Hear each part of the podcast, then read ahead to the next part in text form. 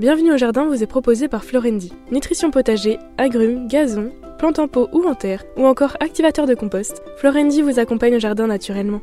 Ayez la main verte avec Florendi. Patrick, Roland, racontez-moi une histoire de plante, de jardin ou de jardinier. Alors je voudrais qu'on revienne extrêmement en arrière, dans un monde où l'homme n'était même pas encore prévu, puisque nous allons remonter à peu près il y a 280 millions d'années. Alors que les continents, non, alors que les continents étaient encore soudés ensemble, Les dinosaures. que les dinosaures ne régnaient pas encore, Ah, Allez-y, je vous fais les bruitages. et on va parler des cicadacées, les cicaces et Cicasse révolution. autres plantes qui sont tout autour. Une plante toxique. Alors, effectivement, oui, c'est- mais c'est pas le problème. Mm. On, va, on va essayer de raconter un petit peu l'histoire de ces plantes, dont on a retrouvé des très très très vieux fossiles en Chine. Et tu évoquais les dinosaures et tu as raison, parce que l'apogée des cicadacées correspond à la période du Jurassique, donc des dinosaures.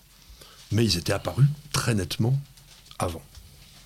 Aujourd'hui, et c'est ça qui est quand même extraordinaire, c'est de se rendre compte que des plantes qui vivaient à ces époques extrêmement reculées ont réussi pour certaines à passer tous les aléas des époques, des climats, des changements de continents, des trucs invraisemblables, même résister à cette espèce de météorite géante qui a entraîné la disparition des dinosaures. Et aujourd'hui, on a quand même encore 19 genres dans les cicadacées qui sont encore là.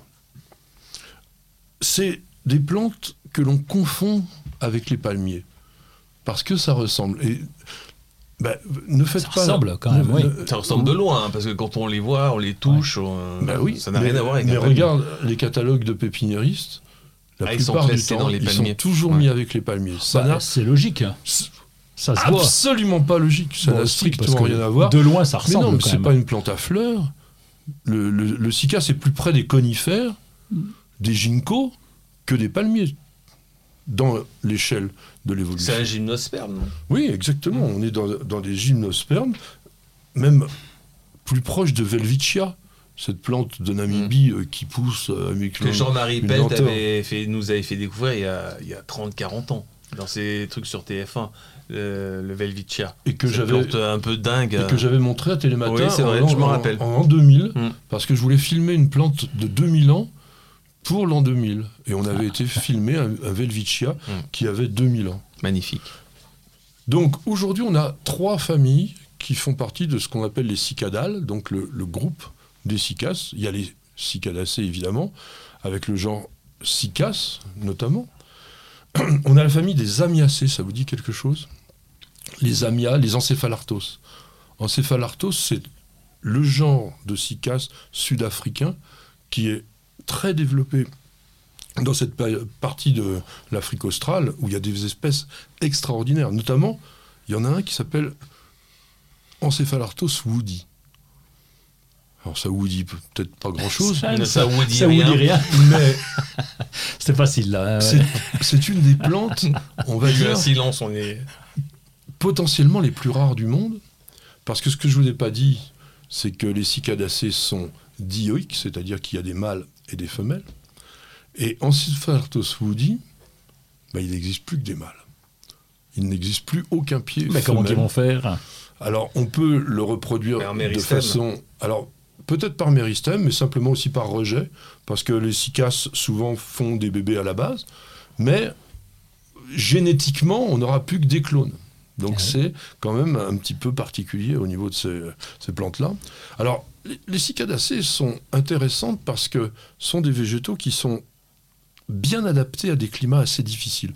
Ça vit pour certains au, au niveau de la mer, mais beaucoup euh, vivent plutôt en altitude autour de 1000, 1000, 1500, jusqu'à 1800 mètres même. Avec un système racinaire qui est très développé parce que ça vit dans des zones où parfois il, il peut ne pas pleuvoir pendant des mois.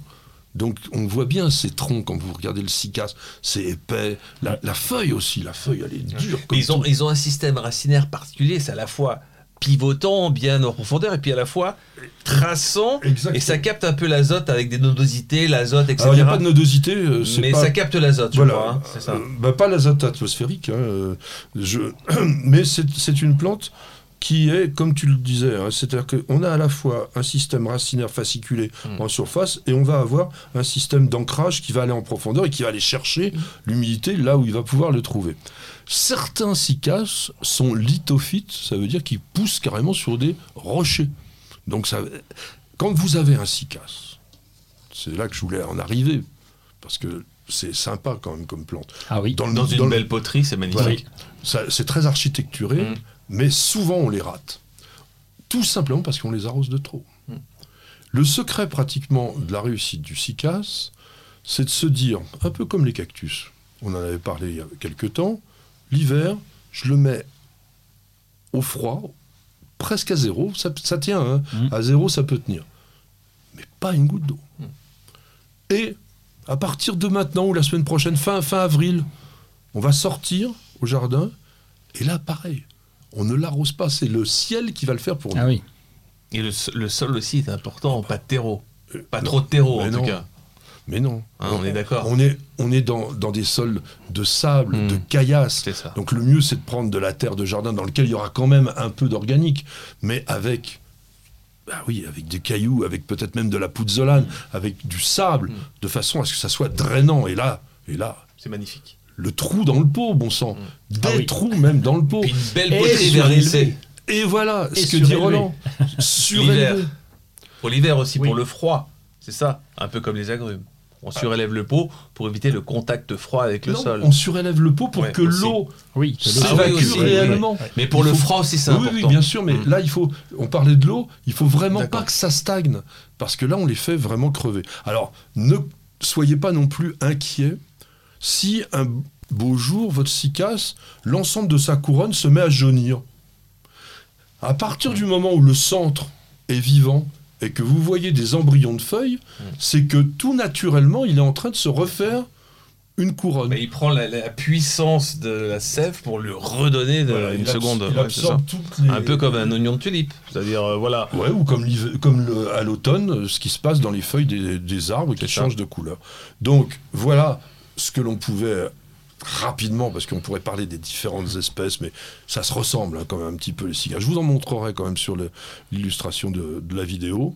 Et pour en revenir un petit peu à l'histoire de l'encéphalartos woody, donc il y en a dans certains jardins botaniques, notamment le jardin botanique de Kirstenbosch, à côté de la ville du Cap en Afrique du Sud.